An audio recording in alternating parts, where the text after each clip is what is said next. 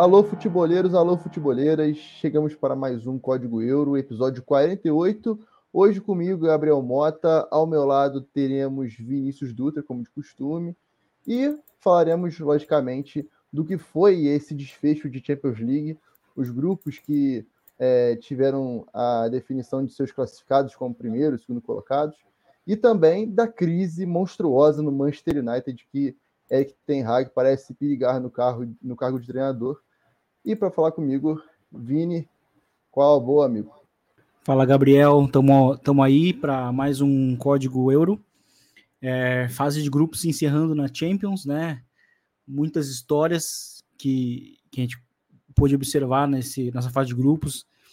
É, os espanhóis foram bem, depois acho que de dois, três anos muito ruins, de uma maneira geral, tirando o Real Madrid, que foi se mantendo na, na média, mas Uh, os espanhóis, em geral, uh, foram mal, mas nesse ano uh, ganharam os seus grupos, né?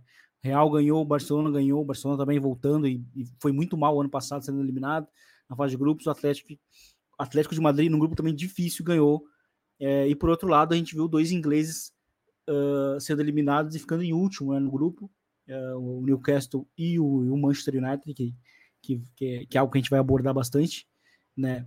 Mas, enfim, foi uma rodada, foi uma fase de grupos interessante. A gente teve muito equilíbrio, acho que os grupos, no geral, não, não destoaram, né? Como geralmente às vezes destoam. E tanto que, né, hoje a gente teve quase uma eliminação também precoce do, do, do PSG, mas a gente conseguiu se classificar. No mais, vai ser um prazer participar aqui, muito, muito para debater. É isso, vale dizer aqui, o Vini ressaltou os espanhóis, dos oito cabeças de chave, digamos assim, para as oitavas de final, né, do pote 1, quatro são espanhóis, né? E outros dois alemães, Bayern e Borussia, além dos dois ingleses, Arsenal e City. Esses realmente cumpriram é, a missão que era é, ser primeiro do grupo. Né? A gente pode dizer que Bayern, Arsenal, City, Real Madrid, Barcelona e Atlético eram realmente favoritos e cumpriram o que se esperava, principalmente é, Atlético, por exemplo, que entregou mais do que a gente esperava ofensivamente, né? Tem do, os dois artilheiros da Champions League, Griezmann e Morata muito bem como dupla também, né? É, o Bayern derrapou, assim como o Arsenal e o City também não foram tão convincentes, mas se conseguiram sobressair no grupo também. E vale dizer também é, que a atual vice-campeã da Champions League caiu é, no pote 2, né? Perdeu o grupo é, no confronto direto com a Real Sociedade, que foi a, a gente pode dizer que aqui a, a, a sensação dessa fase de grupos da Champions, né, Vini? é, com um baita de um trabalho, o time jogando muito bem, enchendo realmente Sim. os olhos, e tende a ser, vale dizer, o PSG passou em segundo, e muita gente pode estar pensando que talvez o, o jogo mais acessível seja a Real Sociedade no, do, pensando em pote 1, mas hum. qualquer jogo para o PSG, e pelo que o PSG apresentou até aqui, vai ser um jogo muito perigoso, né, Vini? Sim, é, sobretudo pelos problemas que a defesa tem apresentado, uh, né, uh, seja para defender a área, defender espaço, hoje, inclusive, no início do jogo, muitos espaços para o Dortmund, ou também seja para sair jogando. Uh, no, no 4 a 1 contra o, contra o Newcastle, foi um festival de erros do time saindo jogando, com o Marquinhos, né, que tem feito um início de temporada ruim na Champions, e, e hoje ele falhou no, no gol do, do, do Dortmund também. Então, a Real Sociedade é um time que pressiona alto, e é um time realmente difícil, né? Eu até acabei esquecendo do dela ganhando o grupo, né? Ganhando o grupo contra um, um, dos melhores times do mundo, né? Que é a Inter. E a Real Sociedade é um time que tem tudo para ir longe, assim. E, se cair num, num matchup favorável para ela, assim. Não é, um, não é um time fácil de ser batido. E é, um, e é legal a gente observar a Real Sociedade jogando bem a Champions, porque é um time que bateu na trave muitas vezes, né? Quando para se classificar na Champions nos últimos anos. E aí, ano passado, quando chegou o Takefusa, conseguiu se manter até o final, uh, né? E conseguiu classificação. E tá fazendo uma campanha excelente, assim, num grupo não tão fácil, né? Tinha ali Benfica, que é um time que está sempre na Champions, e o, e o Salzburg, né, que é um time é, periférico, mas é um time chato também, é um time que revela muitos jogadores e tal. Então não era um grupo fácil, além da própria Inter, né, que eles acabaram uh, conseguindo né, é, empatando os dois jogos diretamente contra a Inter, né? Mas no, no, inclusive o jogo na Espanha eles foram realmente superiores e acabaram não vencendo. Mas é, uma grande campanha. Eu acho que se a gente falar assim da fase de grupos, eu acho que certamente em termos de desempenho, eu acho que a Real Sociedade ficou em primeiro, assim. Foi uma grande campanha. É, no pote 1, acho que a gente pode destacar a Real Sociedade e o Dortmund como as boas surpresas que a gente teve, até num, num, em questão de jogo mesmo, né, que, que entregaram. E no pote 2 é legal a gente destacar aqui também o, a presença do Copenhague e do PSV, né? Porque o Copenhague tinha o um grupo, como a gente é. disse, do Manchester United e tinha também o Galatasaray com vários jogadores muito experientes nesse tipo de competição, né? Sim. Um, um Icardi em, em lua de mel com a torcida do, do, da equipe, né? E o próprio PSV uhum. que caiu no grupo do Sevilha, né? O Sevilha que, por mais que esteja com suas questões financeiras, tudo teve o retorno do Sérgio Ramos, que é uma figura muito importante nesse tipo de competição, e mesmo assim o PSV, no que se propôs, né, Vini, na questão de conseguir contra-atacar muito bem, ser muito letal nesse tipo é, de, de jogada e ter esse estilo muito bem apurado, conseguiu passar num grupo também que era um grupo certamente enjoado, né? Também porque tinha o Lan, apesar de ter algumas figuras a menos, né? Como Seco Fofaná, o próprio Openda, era uma equipe também chata de se enfrentar. Exatamente, né? Se a gente olha para o Copenhague, o Copenhague também é uma das grandes surpresas, justamente porque caiu num grupo difícil, né? Se a gente olha para o ponto de vista do, do próprio Copenhague, que também está fazendo uma campanha boa na Yacht, na Yacht Champions League, né? Na, na, na campanha, na, na, Champions League jovem ali, um dos melhores times, inclusive, da, da primeira fase. E, e assim, porque o Copenhague deixou até escapar uma vitória no final contra o Bayern, jogando lá na Dinamarca. Então, assim, é um time que tá jogando bem, jogou bem, eu acho que mereceu a classificação também. E o Galatasaray era um, era um adversário difícil de sempre se visitar, né? Também jogou bem contra o Bayern.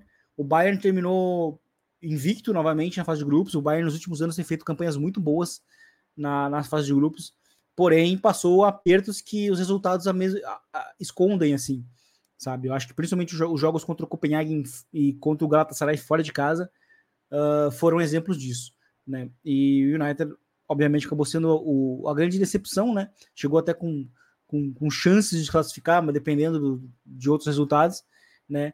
É, mas foi uma decepção ficar em último no, no, grupo, principalmente porque é o segundo ano do Ten Hag, depois a gente vai esmiuçar mais isso. E mais no grupo B, né? Uh, de PSV e, e, Arsenal se classificaram, uh, o Arsenal retornando a Champions e, e dominando o grupo, né? O Arsenal até perdeu um jogo ali, mas uh, é, dominou o grupo completamente, assim, quando, quando, quando valeu. É, e o PSV, eu acho que fez uma, foi também uma surpresa, assim, porque é um time que está jogando bem no, no, campeonato holandês, mas isso às vezes não, não necessariamente reflete na Champions, né? E de qualquer forma, é mais uma campanha boa que um holandês está fazendo na, na fase de grupo, na, na fase do grupo, não, na Champions, né? Uh, como um todo, né? O, o Feyenoord não se classificou, porém caiu num grupo super difícil, mas na última rodada, na, rodada anterior, na penúltima, eles estavam entre serem eliminados e serem, e serem os líderes do, do grupo na última rodada. No final, no final das contas, foram eliminados, né? E, e, foram e vão jogar agora a Europa League. Mas nos últimos anos a gente tem visto essa crescente de times, de times holandeses uh, jogando competições europeias. Né? O próprio Feyenoord ano passado foi semifinalista de Europa League, no ano anterior foi, foi finalista da, da Conference.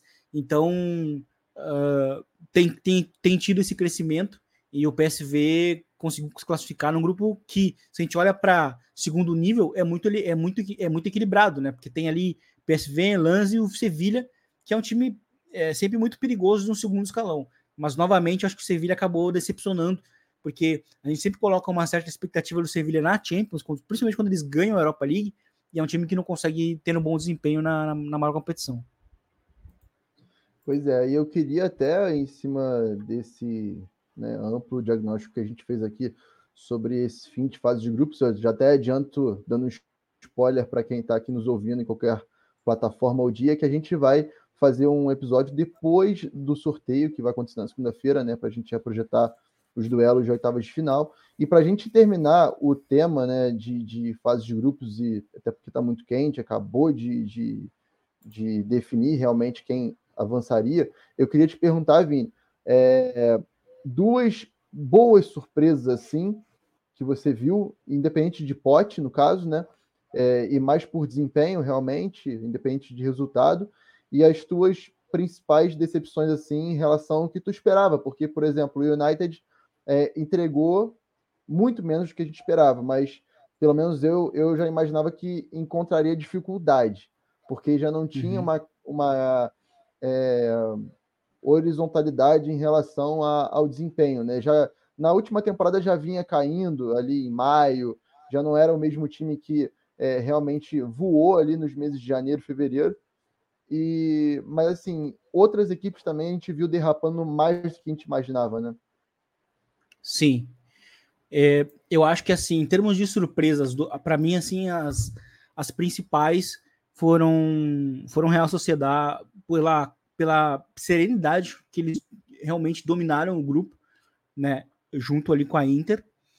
E e o Copenhague, por, por, por, ter lutado contra o United e contra o, o contra o Bayern uh, em situações difíceis. Assim. O Copenhague lutou e, e, assim dá a entender que vai dar trabalho também nas oitavas. Muito difícil de classificar, eu acho, para a próxima fase, mas né, é um time que vai vender caro a, as derrotas.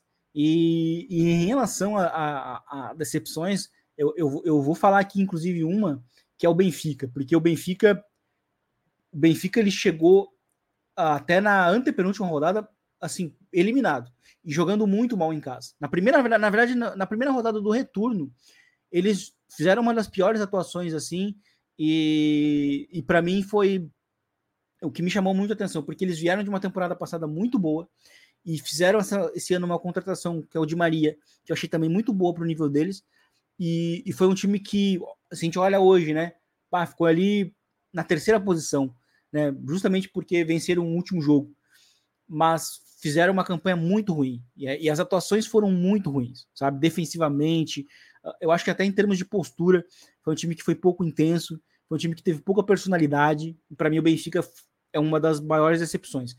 Ficou com essa terceira posição, para mim ainda ficou barato, porque para mim jogou em termos de desempenho jogou pior que o Salzburg, mas ainda vai jogar a Europa League, né? E uma outra decepção uh, para mim, dessa, dessa fase de grupo, para mim foi o, foi o Newcastle também. O Newcastle ele fez atuações também muito ruins, muito ruins. É, é claro que ter caído no grupo da morte é, contribui, né? Mas o Newcastle fez jogos anticompetitivos. O, o, primeiro jogo, inclusive, contra o Milan, que eles deveriam ter perdido, uh, o Milan teve muita chance de gol no primeiro tempo, muito. E, e, é isso que também faz diferença na não classificação do Milan. Né? Perdeu muito gol nos outros jogos. E faltou gol, faltou vitória e não conseguiu se classificar, o Milan. Mas o Newcastle fez atuações muito, muito ruins. E em especial, assim, as três primeiras. Eles até ganharam do, do PSG, né? Foi um, foi um resultado muito surpreendente. Mas tirando, tirando isso, os outros jogos foram muito abaixo. E aí eu acho que o Newcastle também entra nesse, nesse bolo de decepções por, pelo que poderia ter entregado. Olha, confesso que eu esperava que você citaria o Atlético de Madrid em algum momento. E aí eu quero te fazer uma pergunta justamente sobre o Atlético. Porque a gente se acostumou a ver o Simeone nesses últimos 11 anos de, de clube é, com uma filosofia muito definida, assim, é, zelando sempre pela defesa antes de qualquer coisa. E a gente vê um desempenho ofensivo é, muito notável né, nessa, nesse início de temporada. Existe uma Sim. transição que a gente já conseguia acompanhar desde a última, né? de um Atlético mais uhum. ofensivo, de um Atlético propondo mais, é, usando mais seus atacantes em situações mais confortáveis do que só em, em transição, transição, transição, transição. E a gente vê é. o crescimento do Griezmann muito acentuado com, com essa transição de jogo do Simeone, né? E eu queria te perguntar justamente por isso. É, a fase de grupos muito sólida que o Atlético faz, principalmente na parte ofensiva e no momento individual do Griezmann nesse momento da temporada, né?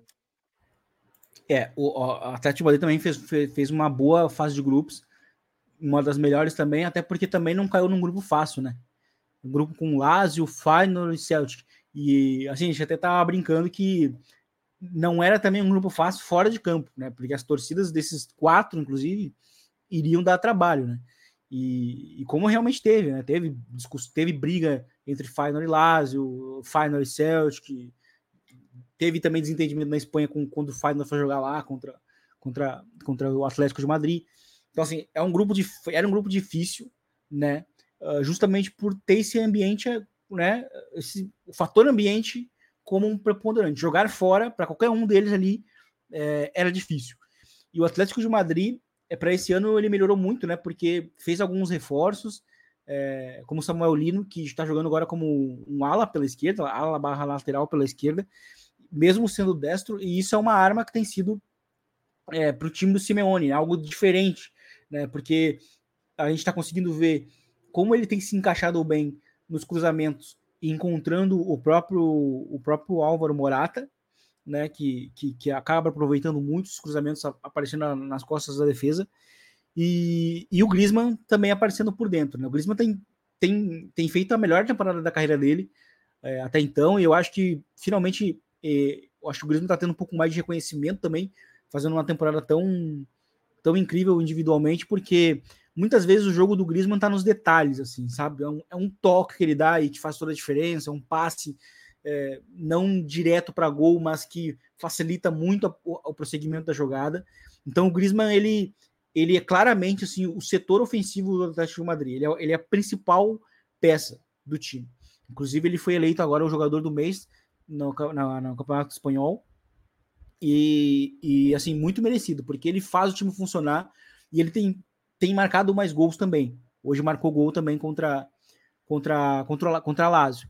Né? Então, assim, é um, é um cara que está fazendo o time funcionar, é um, time, é um cara que consegue te, se conectar com os meio-campistas e consegue co colocar o, o, Morata também por dentro em situações de gol. Então, assim, ele é o cara que eleva claramente assim o nível do Atlético de Madrid ofensivamente. É um time que nos últimos anos realmente está olhando mais para o ataque, Antigamente a defesa era muito a, a base do time, né? A base do time era a defesa do Atlético de Madrid. Só que hoje eu acho que já não é mais tanto, tanto isso. É o Griezmann, é o Griezmann que faz o time funcionar. E, e é curioso, né? Porque ele, ele é meio que ao mesmo tempo um atacante, mas ele também serve como um meio-campista mais. Ele é o terceiro meio-campista, ao mesmo tempo que ele é o segundo atacante do time. Assim. Então, eu acho que isso exemplifica o impacto que ele tem tido no, no time. Exato, até porque, como você disse, essa chegada dele na área já resultou em 14 gols nessa temporada, em 21 jogos, então a baita média do Griezmann aí, é a melhor, com certeza, do, dos últimos anos, principalmente desde que ele voltou ao Atlético. Mas já que a gente, a gente falou aqui de números para exaltar realmente a fase de um, a gente começa com números para mostrar o lado ruim de um outro lado, lá na Inglaterra, em Manchester. O Manchester United foi o lanterna do grupo, é, com o Bayern de Munique, Copenhague, Galatasaray. Mas, além disso, conseguiu ser a pior defesa da história de um time de Premier League na Champions League, na fase de grupos da Champions League. Sofreu 15 gols nas seis rodadas. E isso esquenta muito a discussão do, do, do cargo de treinador no, no clube, até porque é, o United vive uma situação de transição, né, Vini? Em questão de dono, em questão de mexer no futebol, alguns já foram, a gente vê nomes de outros chegando ali para diretor, inclusive CEO, então existe realmente essa mudança e aparentemente com essa sequência aí que vem Liverpool pela frente em Anfield e um Liverpool líder de Premier League, né, quase ali brigando por liderança, enfim, aparentemente o título esse ano vai ser bastante é, disputado entre os três ali, é, Liverpool, City e Arsenal. É, então é mais uma pedreira que esquenta ainda mais o debate, né, Vini? Exatamente. O, o Manchester United está numa situação difícil e, e é curioso porque assim o time o time apostou muito no Ten Hag, né, como um como um recomeço. E o United na verdade está tendo sintomas muito parecidos de trabalhos anteriores, né, que é um, um fora de campo muito conturbado. Uh, assim, contratações caras que não dão certo, uh, assim, uma, uma falta de, também de identidade de jogo, uh, a defesa muito frágil, né? E o United investiu muito na defesa nos últimos anos. E, e é um time que está, assim, sintomas de crise, né? E o Ten Hag, eu acho que nos últimos, né, desde que chegou, ele ele, assim, às vezes, a gente comentava até com, com, com o Gabi Correia, assim, ele, ele, às vezes, talvez o mal dele é, é, é nos ataques sincericídios que ele tinha, assim, muitas coisas, análises que ele, que ele fazia sobre, sobre algo dentro do, do, do Manchester United, eu acho que estavam certas, assim, certas constatações que ele tinha, tinha, que ele fazia. O problema é que a maneira como ele externava isso não era a, mais adequada. Assim. Então, assim, a maneira como ele lidava com alguns jogadores, eu acho que não foi a mais inteligente, assim, e, e talvez ele tá esbarrando nisso também, sabe? É um cara que está tendo um problema de gestão de grupo, né? A maneira como ele lida com a questão do Sancho e a maneira como ele relativa a questão do Anthony e do Greenwood, quando aconteceu também, uh, são coisas que colocam um pouco em xeque assim a maneira como o Ten Hag lida com as coisas, assim, né? Fora que as críticas que ele foi fazendo ao, ao clube, ao elenco, né? E, e, então, assim, o United tá muito bagunçado. E eu, eu, eu, acho que o que o United precisa é assim, é ter um, um, assim, alguns meses de paz. Que eu acho que desde que o Ten Hag chegou, assim, teve poucos, né? Teve poucos momentos. Porque, tá, ano passado ser mais ou menos, né, conturbado, a gente entende, né? Porque é o primeiro ano e tal. E, só que ainda assim, a gente olha para o ano passado, a gente, a gente nota que o, o, o Marcos Rashford é, fez muitos gols, né? E o que dava até um indício de que, pô, cresceu com o cara. Aí nesse ano, a tônica da Premier League é, era que eles não marcavam gols, o ataque não fazia gol. Até, até se não me engano, metade ali de outubro, o, o trio de ataque não fez gol na Premier League, né? O Rashford, o, o, o né? Esses caras não, não tinham feito gol e, e, e, a defesa tomava muito. Então isso, isso foi um problema. Era um, era um time que é um time que está que tá muito bagunçado, fora de campo, dentro de campo. E o Ten Hag para mim contribui uh, tendo alguns tendo alguns desentendimentos, assim, tendo algumas atitudes extra-campo que, demonstram que ele não tem mais o elenco na mão e que a maneira como ele tem, tem gerido não é a mais inteligente também. É, eu acho até legal a gente falar é, dessa característica dele, né? Porque como um bom holandês é, tem uns traços de um pouco, um, um, não digo autoritarismo, né? Mas é um ar autoritário que ele passa nas constatações que ele faz, da forma com que ele responde, como o Vini acabou de dizer sobre alguns jogadores. É, e, e, é uma sucessão de problemas assim, né? É, depois eu vou até é, puxar uma, uma questão que eu vi numa página do Manchester United de ontem sobre incoerência em alguns argumentos é, para um determinado jogador. Mas ele, no primeiro ano, teve aquela questão com o Cristiano Ronaldo, que ali ele estava amparado, né? Por tudo que se via. É, ele, tá, ele, foi, ele foi realmente é, amparado pela diretoria também naquele momento. E a partir dali, parecia, pelo menos para todos nós, que a paz viria, né? Como você acabou de dizer. Tanto é que Sim. o United, o Rashford desanda a fazer gol, ele fecha a temporada com 30, se não me engano. É, o United é campeão da, da Carabao Cup, com um momentaço do Casemiro também, estava muito bem no time. E ali apare, parecia que a paz ia realmente reinar e que ele tinha conseguido ganhar realmente o grupo todo, principalmente as lideranças, né? Talvez uhum. assim só o Maguire, que era uma, a liderança inglesa do grupo, não tivesse satisfeito, porque perdeu a faixa de capitão, enfim. E por incrível que pareça, nessa temporada, se alguém foi recuperado, foi justamente Harry Maguire, que foi até melhor jogador do mês é, da Premier Sim. League em novembro. E o Ten Hag deixa isso muito claro, porque o, o Maguire voltou a ser titular absoluto, né? Mesmo com o Varane saudável agora, enfim. Mas o, o time como um todo, você vê uma queda vertiginosa, né? Você falou do Rashford, o, o Anthony, eu acho que o extracampo fala muito também, porque é muito difícil o, um jogador deixar de lado o que acontece lá fora. É, o Sancho, a gente também já bateu muito aqui nessa questão, né? De afastar, enfim, a gente não, não tem todas as informações, né? Até as páginas de, de torcedores divergem com relação a essa situação. É, no jogo contra o Bayern, por exemplo, faltou uma peça como essa no banco, né, para mudar um pouco a equipe, já que são 25 lesões já né, na, na, temporada, é muita lesão também, é bom a gente destacar isso. É, e acaba que cai no colo de muito garoto para resolver, né, Vini? No final a gente viu ali, é, por exemplo, o Mainu entrando ontem, é, o. Garnat uhum. tendo que re, realmente resolver nesse, nesse último mês, né? Ele chamando a responsabilidade ali como no, no tridente ofensivo, o Pelistri entrando ontem também, então o, o Hannibal também, então vários sub-21 ali, sub-22, sub-23 jogando e tendo grandes responsabilidades, né? O, algo que demonstra realmente uma falta de equilíbrio nesse sentido. E aí eu queria realmente puxar essa discussão do autoritarismo do Ten Hag em relação a alguns medalhões que a gente viu recentemente com o Varane, por exemplo, a gente viu uma situação com o Marcial na, nas últimas partidas também, que foi até flagrado pelas câmeras, dele reclamando assintosamente, enfim.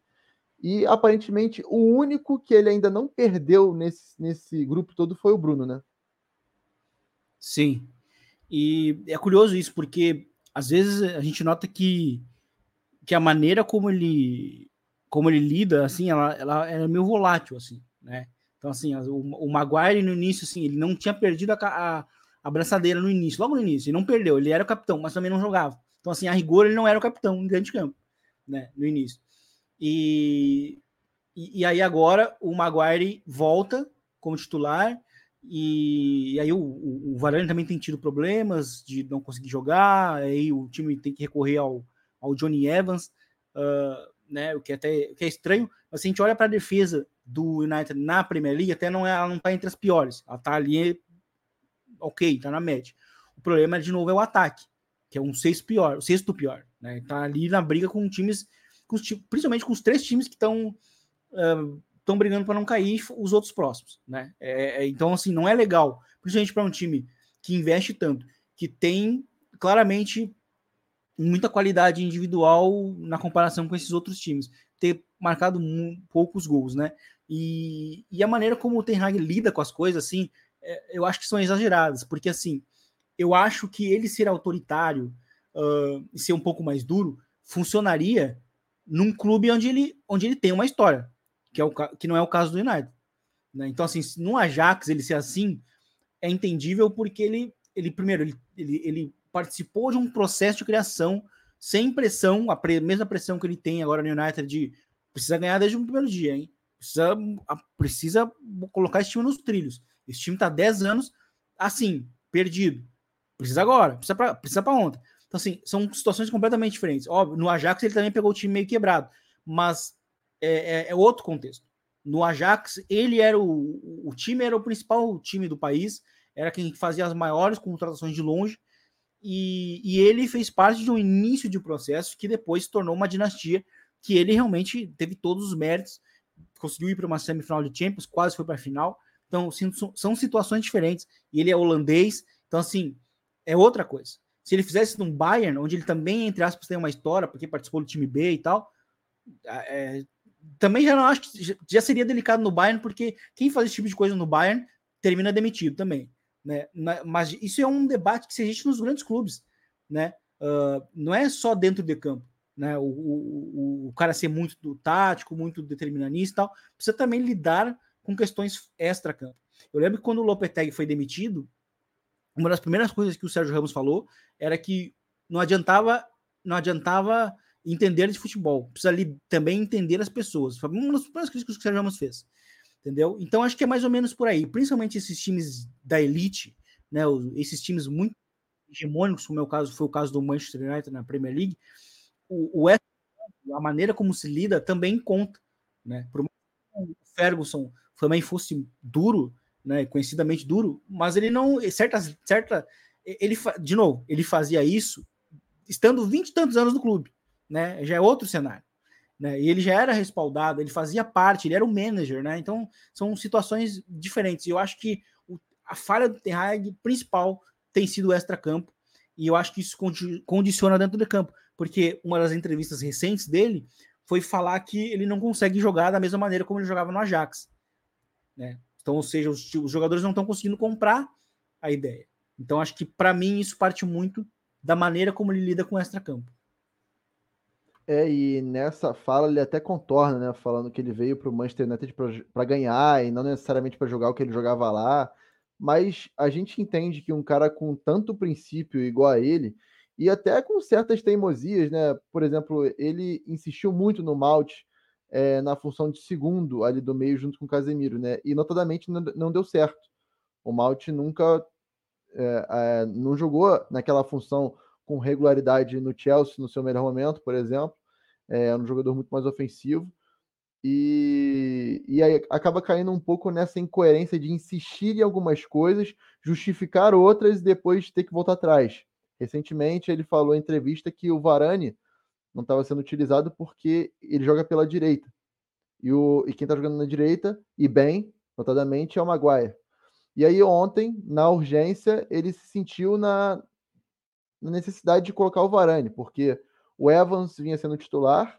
No jogo do final de semana, quando tomou três é, para o Bournemouth em casa, é, tem o, o Shaw na, na, na, zaga pela esquerda, né? Junto com o, o Maguire. E contra o Bayern ele, vai com o Varane na esquerda. E o Evans entra e o Varane segue na esquerda. Então isso, isso demonstra um pouco que o controle for, se dissipou um pouco, né? O controle que ele tinha antes, da, até das próprias falas dele em relação às ações, ele perdeu um pouco, né? E isso se potencializa ainda mais num ambiente tão bélico quanto é o Manchester United, né? É, já era muito bélico antes dele chegar, porque ali existia é, uma personalidade enorme nesse sentido, né? E quando as coisas não vão bem e você tem, é, igual o Sarri dizia na época da Juventus, é, uma, uma multinacional dentro do seu elenco, que é o Cristiano Ronaldo, que era o Cristiano Ronaldo, as coisas pi pioram num grau incrível, né? E aí ele consegue resolver isso, ótimo. Porém, agora ele está num momento em que o time não conseguiu comprar como ele gostaria de jogar. Os jogadores não têm a característica de como ele gostaria de jogar. Ele, ele teve a questão do Sancho, que já aparentemente dividiu um pouco alguns nomes ali, alguns, alguns jogadores.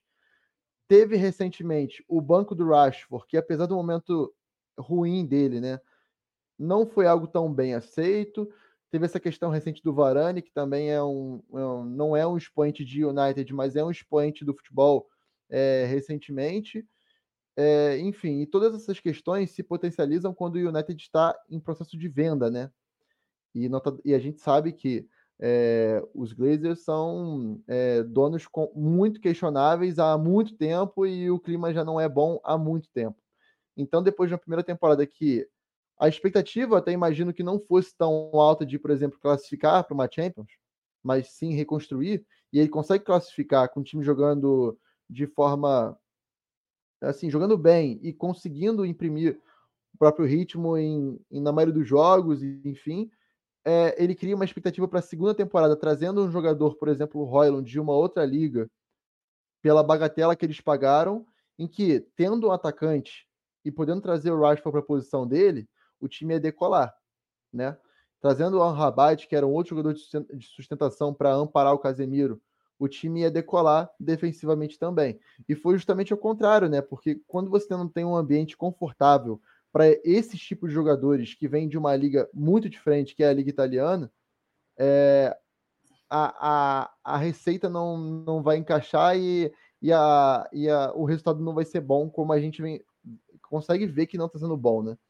E aí eu queria, é, para a gente é, já prosseguir um pouco mais e aprofundar um pouco mais sobre esse tema, com relação ao cargo dele, né, Vini? Porque a gente vê é, uma confiança muito grande até então. Ele está muito amparado até então, mas antes uhum, nunca tinha uhum. surgido uma pressão contundente de torcida e uma pressão contundente daquelas é, personalidades que cercam o Manchester United na mídia mesmo, né? Gary Neville, é, o próprio Evra, vez ou outra aparece para falar. É, o próprio Ferguson, né? Que assim, ele não fala, mas só de ter o Ferguson ali no estádio e você tá ali comandando o time e vai mal e o Ferguson tá ali assistindo, aquilo já é um peso enorme também. Então, essa, uhum. esse, essas personalidades acabam pesando ainda mais o momento. E aí, até que ponto que o novo dono vai é, possivelmente trocar ou não nesse momento. Já se fala, por exemplo, de Roland Lopetegui, como você citou aqui atrás, a questão de gerir pessoas, e aí o Manchester vai atrás de outro cara que não teve, teve um histórico recente não tão bom também, né? Não só no Real Madrid. É, e assim, uma, e não é ir atrás, a gente está especulando qualquer notícia, né?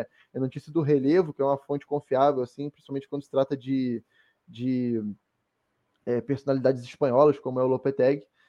Sim. E esse cerco parece não, sabe, não, o, o quebra-cabeça parece não encaixar para uma uhum. solução. Uhum. Não, é, é, tá difícil de, de enxergar uma solução para a crise que está aí se mantendo, né? Sim. É, e assim, eu, eu acho que eu acho que assim, tem, tem muitos personagens que são culpados desse momento, assim. Eu acho que os donos, né, os donos, os dirigentes do Ten Hag. Porque assim, o Ten Hag quando se contrata ele, se sabe que ele tem um estilo de jogo realmente muito específico, que ele precisa de certas peças clara, claras para jogar nesse, nesse jogo. E tem um ponto que a gente não citou, que foi ano passado, que eu acho que isso até puxa, né? Ano passado o United não estava querendo pagar um, um, valor alto pelo De Jong, né? Sendo que era um jogador essencial para a ideia. Essencial. Porque, assim, se o time precisa dar o passo, infelizmente tem que se pagar mais. Porque a gente até pode olhar para o Liverpool como um exemplo. O Liverpool, quando começou a, o período do Klopp, o Liverpool fez várias contratações pontuais, mas pontuações, uh, contratações uh, caras, que a gente, que muita gente julgou na, na época caras. O Alisson foi dito como caro, o Van Dijk dito como caro, o, o Firmino caro e o Salah também, porque eles não eram esses caras antes de chegar lá. Eles eram bons jogadores, estavam fazendo bons trabalhos em times menores. Porém, o Liverpool, ele aos poucos ele também foi evoluindo, porque assim, quando chegou na final de 2018, com, com duas falhas do goleiro, o Kairos, o Liverpool pensou, precisamos de um goleiro. Então eles investiram pesado num goleiro que eles acreditavam que iriam fazer eles melhorar. A zaga naquela temporada e até é, um pouco depois, porque o Van Dijk chega no meio da, no meio, né, da, da temporada, uh, da temporada da, da, final da Champions, né? Uh, e também era um problema. Eles foram lá e investiram no Van Dijk. Então, assim, o ataque também não fazia gol. Foram lá e investiram no Salah, que, que jogava até como segundo atacante na Roma e fez muito gol, né? Então, assim, o, o United, se a gente olha para algumas contratações, ele fez isso. Por exemplo, tinha problema na zaga. Contrataram pesado no Maguire. Porém, o Maguire ele não encaixa com a ideia dos outros treinadores. Porque, porque o Liverpool começou primeiro com o, de, com o treinador, botou a ideia e depois contratou. E o United não. Porque agora se fala no, no, no, no, no Lopetegui, que não tem nada a ver com. O, se a gente for comparar com o, com o Ten Hag, não tem nada a ver. Sabe? São ideias diferentes. Então o United vai mudando. E, e, aí tem um negócio também, que é o seguinte: é essa mudança de, de, de donos, né? Uh, os atuais donos do United, eles são realmente conhecidamente como muito pacientes, né? Eles não demitem assim no meio da temporada, eles buscam dar, dar um, um tempo maior. Uh, a, gente tem, a gente tem o exemplo do próprio Mo, do Moses, né? Do, do Moyes, né? Quando, quando assumiu logo depois que, que, que, o, que o Alex Ferguson foi, foi, foi, se aposentou, ele durou bastante, assim, ele foi muito criticado, fez uma, uma campanha muito ruim, mas eles seguraram assim até onde não dá, até onde não realmente não dava mais, onde não tinha mais solução. E, e o Ten Hag, de novo, assim, acho que se a gente olha para resultados, assim, em outro time grande, eu acho que ele teria caído antes, né? E então acho que se tornou insustentável. E, e o que se fala é que, que se ele perder agora domingo, agora no final de semana contra o, o Liverpool, ele vai ser realmente demitido, é, principalmente se for uma goleada, né? Então se tornou realmente insustentável. Mas eu acho que se a gente olha agora para o próximo nome, sim, sabe? Já é um nome de um homem que não tem nada a ver com o próprio Ten Hag. Então, assim, é um time que vai olhar para os zagueiros e vai falar assim: não, esses zagueiros não podem jogar com, com, o Lopetegui. Aí lá vai o United de novo, e aí a gente não sabe se na temporada que vem, no início, uh, eles vão querer mudar o treinador, sabe? Porque vai ter resultados ruins. Então, assim, o United eu acho que precisa primeiro, de, e aí de novo, né? Porque é um problema que o United tem nos últimos anos, que é ficar nesse, nessa constante, nesse constante reset o tá sempre resetando. Foi com, foi com, o Vanda, com o Vangal, que eu acho que assim, o Vangal naquele momento, ser autoritário, ser uh, maluco como ele foi em vários momentos, brigar com a imprensa, né, ser irônico em vários momentos, acho que naquele momento, para um time que estava fazendo realmente campanhas ruins, foi bom. Porém, o próximo treinador tinha que ser um cara que, ó, coloca esse time nos eixos, como foi com o Mourinho no Real Madrid antes de chegar o Ancelotti. É, o Mourinho foi isso, porque o, o, o Real Madrid precisava desse choque, o United precisava.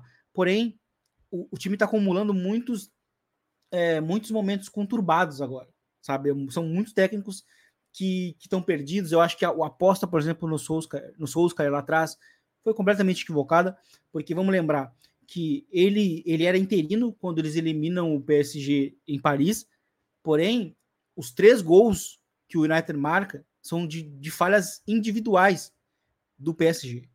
Né? Sem querer entrar no mérito, foi um mais demérito do PSG do que mérito do United, e aquilo ali foi suficiente para duas semanas depois eles renovarem pro, com, com o Solskjaer, que no médio prazo, né, que depois ele não ficou tanto tempo, mostrou que ele era limitado.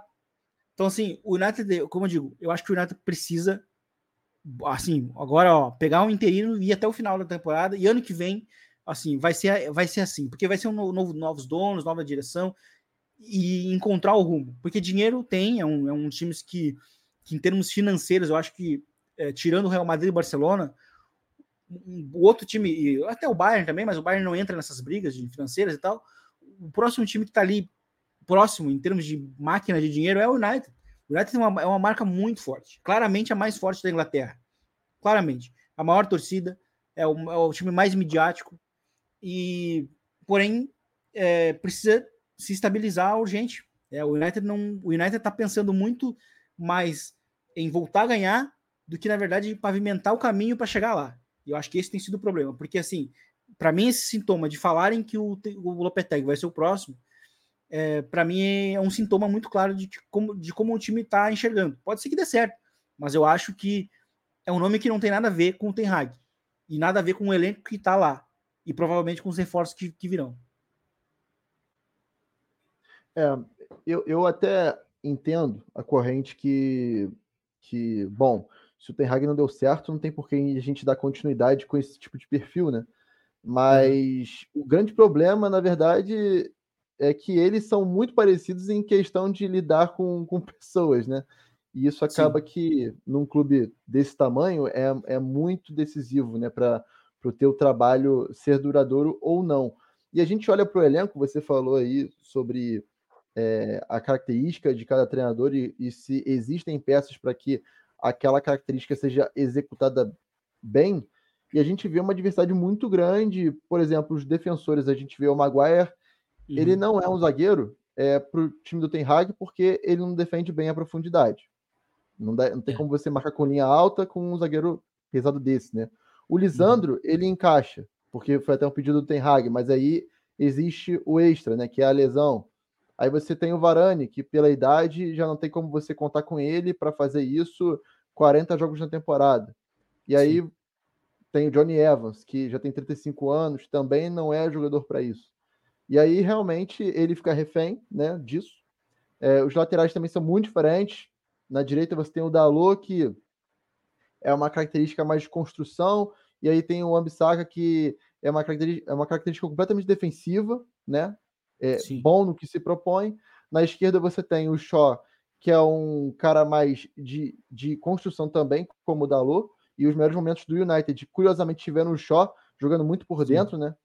Uhum. É, aí tem o Reguilhão, que é um jogador que se notabiliza é, por, por chegar no fundo, mas também por ser um pouco mais forte é, e tem uma capacidade física boa nos duelos, enfim, e o Malásia machucado, que também era um outro pedido do Ten Hag. É, no meio você não tem nenhum, nenhum jogador que se aproxime do De Jong, por exemplo, que era o pilar do Ten Hag lá no Ajax. Talvez o cara que ele chegou mais perto de transformar nisso foi o Eriksen, mas não tem a mesma velocidade, é, já não tem a mesma vitalidade por causa do, da idade, lesão atrás de lesão também nessa temporada. O Arrabat e o Casemiro são os opostos quase disso, né, do De Jong, do que o De Jong faz no campo. E o McTominay tem sido uma salvação ofensiva às vezes, né, junto com o Bruno ali, então, realmente é difícil você enxergar coerência na montagem. E até que ponto um treinador como esse tem a capacidade de reformular, né? Porque o Ten uhum. Hag chegou com carta branca, mas a gente enxerga muito jogador ali que não tem é, menor ligação com o que ele prega ali jogando, né? E aí que tá se existe realmente essa carta branca na hora do cara ir lá e reformular, porque se o Ten Hag não deu certo, a tendência que a gente, pelo menos, enxerga para o futuro do United que é, é, que o perfil mude. Né? Quando, quando é, a gente vê situações assim, o perfil muda. E aí, até que ponto o cara vai ter essa possibilidade de mudar, ou então de integrar o, o que você tem de. Bom, isso aqui converge com o meu estilo, isso aqui diverge. Por exemplo, a gente citou aqui Maguire, Johnny Evans e Varane divergem um pouco do que o Ten Hag quer para hoje. Ou seja, três Sim. dos teus quatro zagueiros divergem. Como é que tu joga? Isso. E aí, a partir de que momento o novo treinador pode, pode é, digamos, é difícil a gente ver um uhum. cara hoje que chega no United e você fala, pô, esse cara aqui combina completamente com o que o United tem ali de material humano. Né? É difícil a gente enxergar um uhum. cara assim.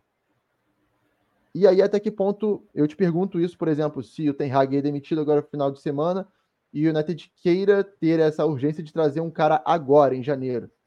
Até uhum. que ponto a janela permite com que o cara implemente o que ele quer ali com um, dois, três nomes? É difícil, né? Porque, como tu bem disseste, assim, assim e, e no meio disso, a gente, a gente tem uma, uma constatação de que o elenco do United também é muito grande, né? Tem vários zagueiros, vários laterais, e assim, o meio-campo, então, que para mim é, é, bem estranho, assim, e a gente até pode elogiar a maneira como o Ten Hag conseguiu é, adaptar o, o Eriksen, né? Acho que foi interessante. Ele retrasou a posição dele, mas foi muito mais uma improvisação, porque precisava jogar com um cara que com aquelas características mais próximas da base da jogada.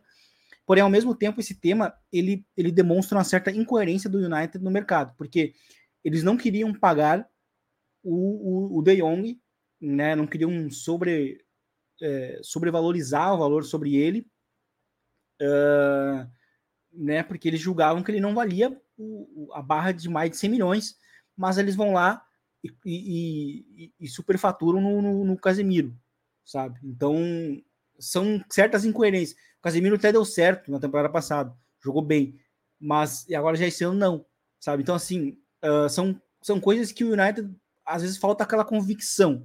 Se, é, é que, eu, que eu mencionava, da, que eu fiz a comparação com o Liverpool, né? Eu acho que é isso que falta para o United, mas é colocar a convicção primeiro e depois achar um técnico porque eu acho que o United está fazendo tudo muito ao mesmo tempo, não está botando a bola no chão, e aí tu tem zagueiros que não são compatíveis, né? Porque assim, a gente olha para o Maguire, o Maguire, como é que ele foi destaque no Leicester? Como é que ele foi muito bem?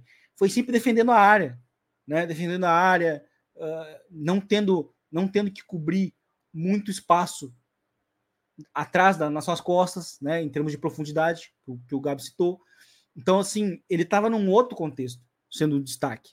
Não num contexto do United, que o United é um time grande, é um time que vai enfrentar times que, assim, uh, 90% dos times que eles vão enfrentar vão ser times que estão recuados e que vão buscar o contra-ataque. E era aí que o, que, o, que o Maguire sofria, campo aberto, né? tendo que sair jogando, tendo que buscar um passe um pouco mais complexo. Então, é, são inco incoerências do elenco que o time foi buscando, tipo o próprio Casemiro. Casemiro e o Amrabat, sabe? Juntos no mesmo, no mesmo time. Também são coisas que não encaixam. E, e, e são apostas que o United está dando nos jogadores errados, sabe? E isso, para mim, é tem sido chave. Assim. Até imaginei que com a chegada do Ten Hag, as coisas iam ser mais coerentes, assim, porque ele ia ter uma participação, né? Ele ia ter uma participação nas contratações e tal, mas a falta de, de, de convicção na ideia, às vezes, às vezes está eles agora em campo, sabe? Porque, assim, é, é natural que o Den ia custar mais para eles, porque, primeiro, o United, o United não estava na Champions, né? O jogador não ia ele nem, ele nem queria sair, ele não queria sair do Barcelona. Então, são coisas que, que precificam o jogador. Por isso que ele está mais caro. Ele não quer sair, não está na Champions, vai custar mais. Né? Então, são coisas que, que pesam muito, né? E, e que o United, para mim, não, não falta acreditar naquela coisa, na, na coisa certa, né? E o United não tá, tá, tá pegando por aí. Agora o próximo treinador vai chegar com um elenco que, se for realmente o, o, o Lopetegui, o Lopetegui se, se, se caracteriza muito por sair jogando e ter uma característica de, de, de, de ritmo de poste de bola bem baixo, né? Então, assim, os times jogam muito pró, os jogadores jogam muito próximos, ele, como eles falam até no meio futebolístico, amassa a bola, né? Então, assim, toca bastante, sem, sem ter muita pressa para progredir. E aí vai colocar o Maguire nesse contexto, sabe? De novo, então, assim, é, são, não bate de novo, né? As características do elenco tem com quem vai chegar. Então, acho que para mim é o que falta para o United. Talvez encontrar um interino, não sei, e ir até o final. Não, não sei se já encontrar o treinador principal seria o caminho certo. E o interessante, agora partindo mais para o sentido de mercado, especulação, é que eles não definiram nem ainda o diretor esportivo que, que a, a nova gestão vai ter, né? Do, do Jim Ratcliffe. E aí fala-se do Paul Mitchell, por exemplo, fala-se do, do Dan Ashworth do, do Newcastle, que agora caiu na Champions, pode ter uma brecha para que um profissional como esse saia, e também dos nomes do, do elenco que podem sair já, né? Aparentemente a paciência com o Marcial acabou e ele já está pronto para ir embora mesmo no próximo, na próxima janela, no mês que vem. O Sancho, a mesma coisa, não está nem treinando, com, não pode nem frequentar as mesmas instalações do elenco principal.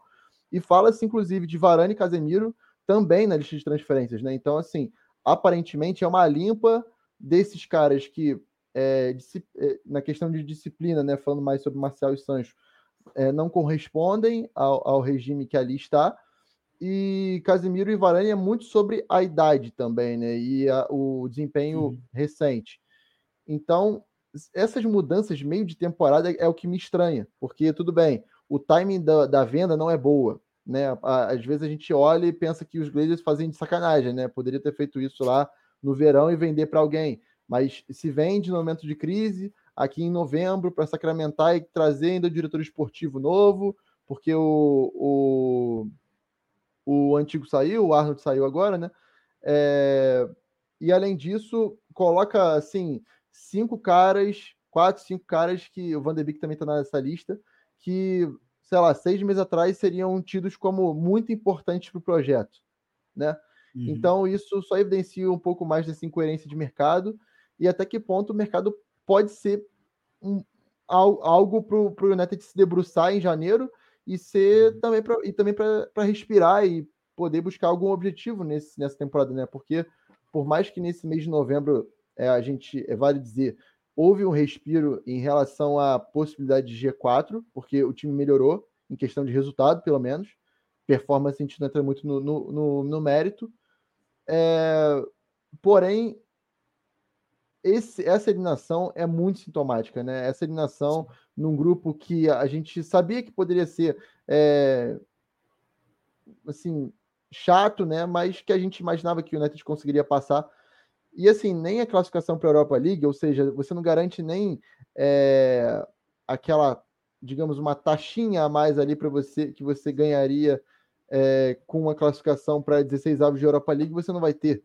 Você não tem competição Exato. europeia, menos dinheiro, é, menos ambição, é, menos um caminho para você conseguir Champions, né? Porque vai dizer é, Europa League seria um, um, caminho até relativamente mais acessível do que a Premier League hoje, no cenário atual, porque a gente vê o Aston Villa bem, o Tottenham derrapa agora, mas é um time mais estruturado e mais agarrado a, a, ao estilo do seu treinador do que o United.